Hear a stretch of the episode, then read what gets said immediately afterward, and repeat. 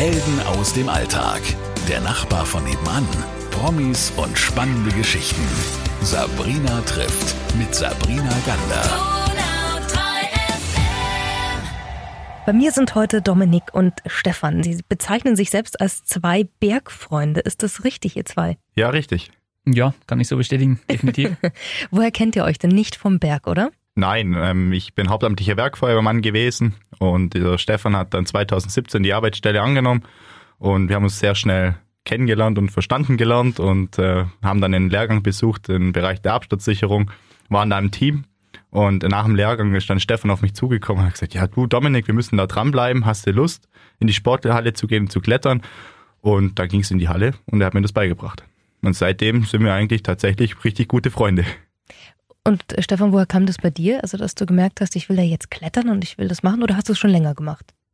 Nee, das war jetzt für mich auch äh, im Prinzip neu, ja, arbeitsbedingt ein Stück weit. So hat sich das letzten Endes ergeben, aber kein genauerer Grund dafür. Jetzt seid ihr beide bei der Freiwilligen Feuerwehr, deswegen äh, reden wir heute aber nicht äh, miteinander, sondern wir reden ja, weil ihr ein ganz besonderes Projekt vorhabt. 2020 möchtet ihr in 36 Stunden drei ganz besondere Gipfel bezwingen, und zwar die drei Zinnen in den Dolomiten. Warum? Wer kam auf diese Idee? Ja, wir waren dieses Jahr in den Dolomiten in Italien im Urlaub und waren auf der großen Zinne und haben dort auch oben übernachtet. Und am nächsten Tag, als wir das Panorama gesehen haben und uns dann abgeseilt haben, ähm, war ich erleichtert, das Projekt äh, geschafft zu haben. Und ich habe dann einfach Stefan zugerufen, du Stefan, wie wäre das denn eigentlich mal? Drei Tage, drei Zinnen. Der hat da einfach nur drauf äh, gelacht und hat da eigentlich drauf gar nicht reagiert. und ja, ein Stück weit später hat er dann äh, auf das Projekt ähm, eine Rückmeldung gegeben und gemeint, ja, das ist machbar, das, man schafft es und ähm, wir können es ja mal versuchen. Und jetzt vor ein paar Tagen, als ich beim Duschen war und auch krankgeschrieben und das Video erstellt habe, habe ich mir gedacht, ja, dieses Projekt, da könnten wir doch tatsächlich auch einen guten Zweck damit verbinden, weil wir helfen tagtäglich Menschen, das ist unsere Leidenschaft und in dem Fall macht es dann auf jeden Fall Sinn, auch da einfach ähm, eine gute Sache damit zu verbinden. Es habt einen ganz ähm, rührenden Text, finde ich, geschrieben, um euer Projekt zu beschreiben, weil da geht es erstmal gefühlt mit 5000 Wörtern gar nicht um euch, sondern es geht um Menschen, die Schicksalsschläge erleiden, die auf einmal nicht mehr laufen können, bei denen sich das Leben von heute auf morgen ändert. Weil euch das im Beruf so begegnet und so bewegt oder woher kommt es? Ähm, ja, wir sind natürlich in einer Alarmbereitschaft. Wir leben unser Leben und es kann von jetzt auf gleich sein, dass unser Funkmeldeempfänger ähm, losgeht und wir zu einem Einsatz ähm, fahren und wir wissen nicht, was uns erwartet. Und oftmals sind es natürlich dann für mich jetzt persönlich im Rettungsdienst Einsätze, wo man dann mal persönlich auch ähm, im Privaten nachdenkt, ja, muss das jetzt sein, dass ich mich jetzt darüber aufrege? Denn es kann so schnell vorbei sein, ein leichtes, ein leichter Lenkfehler einmal nicht richtig umgesehen, über die Straße gelaufen, es passiert ein Unfall und die Personen sind querschnittsgelähmt, sind äh, schwerst verletzt. Das begleitet natürlich und äh, in dem Fall habe ich da einfach auch für mich gesagt, das Handicap-Klettern, das mich damals 2017 absolut fasziniert hat, ähm, denen möchte ich helfen. Das Handicap-Klettern, Stefan, was ist das? Ja, im Prinzip geht es um Jugendliche beziehungsweise auch um Erwachsene, primär jetzt in Neu-Um, um Jugendliche, die ja im Prinzip so ein Stück weit da wieder rangeführt werden an dieses äh, das Klettern selber und äh, haben hier im Prinzip unterschiedlichste ja, Handicaps, Behinderungen in Anführungszeichen. Aber wenn man sich das teilweise anschaut, da sind die Jungs und Mädels wirklich absolut begeistert bei der Sache. Und äh, wenn man sich das so anschaut, dann äh, ja, haben wir einfach äh, für uns äh, gesagt, äh, schauen wir einfach so ein Stück weit, dass wir das Ganze unterstützen, weil wir es im Prinzip können und äh, im Prinzip so ein Stück weit auch ein ehrgeiziges Projekt äh, daran setzen, dann äh, versuchen wir das natürlich so entsprechend weitestgehend zu unterstützen. Schöne Idee. Jetzt habt ihr davor erzählt, ihr seid ganz oft jetzt mittlerweile in dieser Kletterhalle bei uns und da gibt's Handicap-Klettern. Also wer klettert da? Was, was bedeutet das? Und Menschen mit Behinderung. Richtig, genau. Es sind Menschen, die einen schweren Schicksalsschlag hinter sich haben, durch einen Unfall oder durch ähm, angeborene Handicaps, also Behinderungen am Körper. Und die ähm, trainieren dort durch erschwerte Bedingungen natürlich, durch höhere Sicherheitsgurte, aber auch durch professionelle ähm, Ausbilder in der Halle, die sich da heute gerade herausgefunden, alle drei Wochen einmal im Monat treffen, an dem Samstag und da gemeinsam klettern. Und wir sind auch nur damals auf die aufmerksam geworden, als wir da mal beim Klettern waren und die dann gesehen haben. Und was, was hat das bei euch bewegt? Irgendwas hat das ja bewegt, augenscheinlich. Also ich bin in die Halle gekommen. Das war eigentlich zu meiner absoluten Anfangszeit. Ich konnte nicht klettern. Ich hatte äh, bis vor drei Jahren eigentlich massivste Höhenangst. Ich bin kein Riesenrad gefahren, ich bin kein Gerüst hochgelaufen. Mein Vater ist Stuckateur. Ich habe mich nicht hochgetraut. Ähm, über die Ausbildung habe ich ja für diese Sicherheit bekommen von dem Ausbilder, der mich ausgebildet hat, aber auch vom Team her. Also ich hatte keinen anderen Teampartner wie der Stefan jetzt an meiner Seite, der mich gesichert hat, der aber auch vorgestiegen ist. Und für mich ist Sicherheit sehr wichtig. Also ich muss einer Person vertrauen. Und als wir da in der Halle gestanden sind, quasi am zweiten Tag, an dem Samstag, war die Halle voll. Und wir haben uns schon gedacht, was ist hier los? ich stand da, ich war fassungslos, ich war eigentlich fasziniert über die Kraft, die die Mitmenschen oder die Menschen da auch ähm, hatten. Und ich selber, gesund, eigentlich total mit beiden Füßen im Leben, konnte eigentlich keine Route der Schwierigkeit 3 klettern. Und die sind zum Teil auch Routen hochgeklettert und hochgerannt, wo ich mir gedacht habe, okay, Respekt. Und welche Behinderungen haben die dann? Es ist unterschiedlich. Ähm, Gerade dieses Down-Syndrom hat man ganz oft gesehen, die ja ähm, einfach von der Entwicklung her ähm, weitestgehend ähm, zurückgeblieben sind. Aber auch ähm, ein Mensch, den ich kennengelernt habe, letztens in, in letzten Trainingseinheiten, ähm, der dort gestanden ist und ich habe gesehen, dass er ein Handicap hat und mit einem Kletterpartner geklettert ist. Und ich habe ihn dann gefragt, was, äh, was er für ein Handicap hat. Und er hat mir dann erzählt, dass er vor 13 Jahren einen schweren Verkehrsunfall hatte, dass eine Fahrerin von der Straße abgekommen ist. Das Fahrzeug hat sich überschlagen und dadurch hat er seine ähm, Fahrerin oder Begleiterin ähm, verloren. Das war der Daniel. Kennst du den? Der Daniel war bei mir in der Sendung. Das war Daniel, ja. Ja, dann sicher. Von der, vom Koma an die Wand hieß ja, heißt richtig, sein Buch. genau. Daniel. Ja, kann man übrigens als Podcast nachhören. Also wer jetzt sagt, was, Ach, das habe ich cool. nicht gehört, das ist Daniel. Ja, ach, den Genau. habt ihr da, das ist ja lustig. Letzte das wussten Woche. wir nicht. Müssen wir jetzt hier mal sagen. Okay. Das ist nicht abgesprochen. Ja, nee. Nee, ist der Daniel. letzte Ist ja Woche lustig. kennengelernt. Mhm. Und seit einer Woche bin ich da einfach, ich weiß nicht, ich glaube auch, durch, durch dieses kurze Gespräch, das ging keine zwei Minuten, hat sich das irgendwo eingenistet von der, vom Koma an die Wand. Ja, nichts ist Mhm. unmöglich. Und äh, wie er da gestanden ist und mit seinem Kletterpartner da geklettert ist und der auch eine absolute Vorsicht entwickelt hat. Also der hat auch darauf geachtet, dass er sich sofort in die erste Echse einhängt und auch drauf aufpasst. Ähm, fand ich das faszinierend. Das glaube ich sofort. Ja, das ist ein sehr faszinierender Mensch an sich. Ja. Der hat sich richtig zurückgekämpft. Stefan, was bedeutet das Klettern denn für dich? Auch in der freien Natur vielleicht? Ja, letzten Endes ist Klettern selber irgendwo eine sportliche Herausforderung, die ich bzw. wir dahinter sehen. Und letzten Endes auch, äh, was mich da speziell antreibt, ist irgendwo auch der, ja, ein gewisser Ehrgeiz, ein gewisser eigener Ehrgeiz, den man einfach, denke ich mal, im Gesunden mitbringen sollte. Wenn man mit so einem Hobby, was einem selber doch entsprechend auch was bringt, sportlich sowie auch sozial, dann äh, die Möglichkeit hat, hier entsprechend was zurückzugeben, beziehungsweise hier entsprechend äh, solche sozialen Projekte zu unterstützen, dann äh, versucht man da natürlich das Ganze auch bestmöglich so weiterzugeben. Und wie gesagt, die Jungs und Mädels haben unseren vollen Respekt, wenn man sich das teilweise anschaut, äh, was die entsprechenden Kletterer und Kletterinnen da teilweise so können an der Wand und das mit entsprechendem, wie der Kollege sagte, Handicap, dann ist das doch schon wirklich faszinierend. Und ja, deswegen den sozialen Ehrgeiz da entwickelt, das Ganze auch ein Stück weit was zurückzugeben. Das ist sehr, sehr schön. Ihr wollt nächstes Jahr in 36 Stunden drei Gipfel bezwingen, und zwar die drei Zinnen der Dolomiten. Was bedeutet das denn? Also richtig so mit Seil und, und Steigeisen oder wie, wie kann ich mir das vorstellen? Es ist nicht nur lockeres Wandern. Nee, definitiv. Also über lockeres Wandern geht es, denke ich mal, äh, weit hinaus.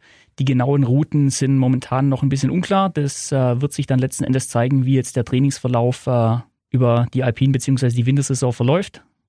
Und ja, dann werden wir schauen. Aber ich denke mal, im, Groß, im Großen und Ganzen wird es wohl auf die Normalwege hinauslaufen und dann gegebenenfalls beziehungsweise entsprechend der Wetterungsverhältnisse dann über Seil sowie äh, Selbstsicherungsgeräte, Friends, Keile und so weiter. Und dann, ja, werden Wow. wir schauen. Das ist nicht schlecht.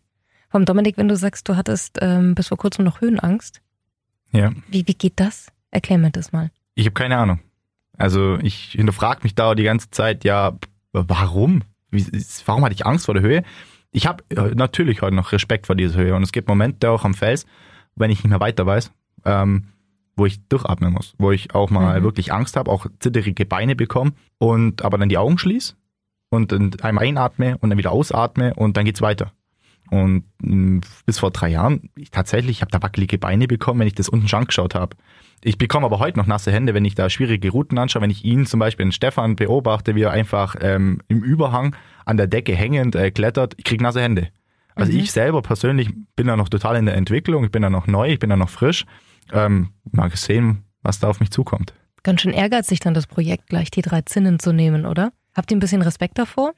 Ja, definitiv. Also konditionell definitiv eine absolute Herausforderung. Bisher mit Sicherheit die größte bislang in den äh, drei Jahren. Technisch wird sich sehen, für was für Routen wir uns tatsächlich entscheiden, aber mhm. konditionell definitiv eines der schwierigsten, beziehungsweise das schwierigste Projekt, was jetzt kommt, 2020. Ja, das glaube ich sofort. Wer jetzt äh, erst zuhört und sagt, ja, warum machen die das denn? Sind die denn so leichtsinnige Kerle? Das könnte ich jetzt nicht sagen, denn ähm, ihr seid ja seit Jahren bei der Freiwilligen Feuerwehr. Habt vorhin gesagt, jederzeit könnte hier irgendwie ein Signal losgehen und dann müsst ihr sofort wieder los und seht ja so viel, was im Leben passieren kann. Was hat das mit euch gemacht, die Arbeit bei der Freiwilligen Feuerwehr? Ich bin vorsichtiger geworden mit Entscheidungen. Ähm, ich sehe mein Umfeld anders. Ich nehme die Momente meiner Familie, meiner Freundin, meiner Freunde einfach auf.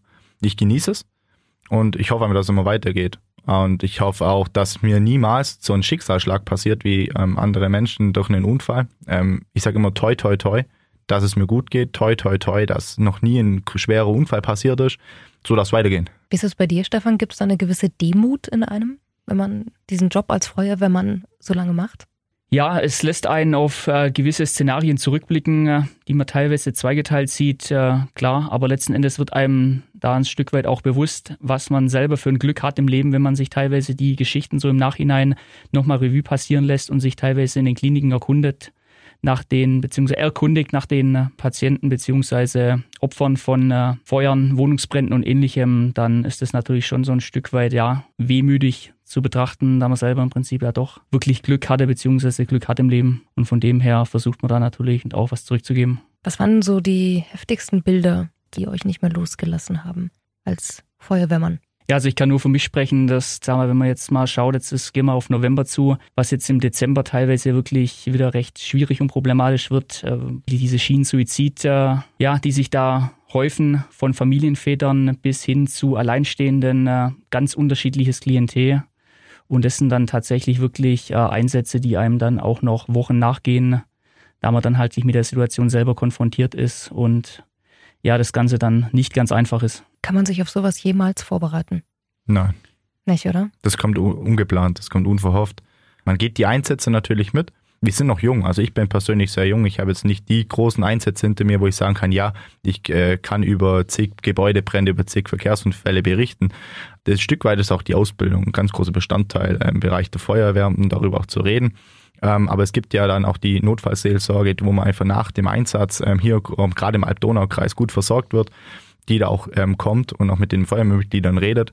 Ähm, für mich persönlich sind zum Beispiel Gebäudebrände total tragisch, weil ich dann einfach auch sehe, ähm, dass eine Existenz verloren geht. Da muss nicht mal eine Person ähm, gesundheitlich betroffen sein, aber ich finde auch dieser Sachwert, ähm, sich etwas aufgebaut zu haben und es dann plötzlich zu verlieren durch einen Gebäudebrand, ist für mich auch wahnsinnig schwer zu verstehen, weil man sieht es ja selbst, wenn man sich Geld erspart, wie schwer das denn heutzutage ist. Mhm. Und durch einen Brand, vielleicht durch einen vergessenen ähm, Herd, mit einem aufgesessenen ähm, Essen verliert man ein ganzes Gebäude. Das ist dann schon sehr tragisch auch zu sehen. Ihr seid ähm, unter anderem auch aktive Mitglieder, jetzt nennen wir es doch mal bei der Freiwilligen Feuerwehr Stadt Dietenheim, richtig? Richtig, genau. Und einmal bei der Freiwilligen Feuerwehr Saalach-Göppingen. Richtig, korrekt, ja, genau. so, eure Kollegen wissen jetzt, wer ihr seid und alle anderen ja vielleicht auch. Ihr habt ähm, euch aufgrund eines Workshops zusammengefunden, seid richtige Freunde geworden, Bergfreunde, wie ihr heute sagt, weil ihr gemerkt habt, hey, der Bergsport irgendwie reizte. Und seit drei Jahren seid ihr mit dabei, klettert mittlerweile auch in der Kletterhalle, habt dort einiges erlebt und habt unter anderem nach eurem ersten Dolomitenbesuch gesehen und gemerkt, Mensch, irgendwie wären doch diese drei Zinnen, also diese bekannten drei Zinnen aus Südtirol, wenn wir die besteigen würden, wäre das mal eine richtige Challenge für uns. Und ihr gebt aber was zurück an zwei Projekte. Warum? Das ist eine schwere Frage. Einerseits habe ich ein Video erstellt für einen Rückblick, um einfach mal unser, unsere Nicht-Profi-Karriere äh, mal in Bilder zusammenzufassen. Aber irgendwo habe ich ja ein Ziel, ähm, Gelder einzusammeln für zwei Projekte, die aber auch irgendwo bildlich entlohnt werden sollen, ja, durch ein Panorama, auch gerade für die Menschen, ähm, die nicht da hochkommen. Menschen, die es nicht schaffen, in den Zustieg zu den 13, die es aber auch nicht schaffen, in irgendeinen Berg zu besteigen, weil es einfach gesundheitlich nicht funktioniert. Und da möchte ich und würde ich versuchen, über, über Kameraaufnahmen diese Momente aufzuzeichnen und das einfach im Rahmen eines, gutes, eines guten, und das im Rahmen eines guten Projektes. Jetzt habt ihr gesagt, es gibt die Handicap-Kletterer. Da gehen Spenden hin. Und an wen gehen noch Spenden? Und zwar das Kinderhospiz in Bad Grönebach. Jeder sollte einfach mal über den Tellerrand hinausschauen. Es gibt zwar das Engagement und den Verein des Handicap-Kletterns über den Deutschen Alp Alpenverein in Ulm und in Neu-Ulm, aber es gibt auch einfach Schicksalsschläge, aber auch Krankheiten an den Menschen, die nicht behandelt werden können, die sich nicht mehr zurückkämpfen können. Und gerade solche Einrichtungen wie ein Hospiz ähm, bietet einfach die Chance, dass die jungen Menschen, aber auch erwachsene Menschen, aber auch Senioren einfach nochmal ähm, Frieden schließen können und dann aber tatsächlich aufs mangelnden Gesundheitsumständen da, dort auch versterben. Und das wird einfach auch durch Spenden und durch Geldern gefördert. Und wie kann man jetzt bei euch mitmachen? Also erklärt das mal. Also ihr, ihr besteigt diese, diese drei Zinnen. Wie sammelt ihr jetzt die Spenden? Wie können die Leute sagen, ich möchte euch unterstützen oder diese Projekte mit eurem Projekt unterstützen? Oh, das ist da mein Part, weil wir haben uns ganz klar drauf geeinigt.